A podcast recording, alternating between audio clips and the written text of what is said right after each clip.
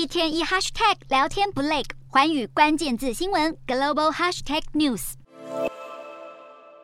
英国迎来今年第三任首相苏纳克，国内最关注的议题，除了苏纳克将如何收拾经济烂摊外，还有英国未来对外政策。苏纳克今年稍早角逐党魁期间，曾指明中国是英国当今的头号威胁，还多次批评中国政府打压人权。这也代表他将继续维持前政府的强硬抗中路线。苏纳克主张扩大限制中国在英国的影响力，例如关闭英国境内所有的华语推广机构孔子学院，以防止中国政府假借语言教育之名对英国学童进行洗脑教育。除此之外，苏纳克还呼吁军情单位强化打击中国间谍活动，对付中国网络威胁，并逐步禁止中国收购英国关键资产，特别是有战略敏感性的科技公司。苏纳克重夺首相大位，除了年龄与种族都创下纪录，他显赫的家世也成了热门的话题。苏纳克他的妻子是印度第二大科技公司创办人的女儿，夫妻俩财产合计大约七点三亿英镑，约新台币两百六十二亿元，是英国国王查尔斯三世夫妇身价的两倍不止，也让苏纳克成为英国历史上第一位身价超过国王的英国首相。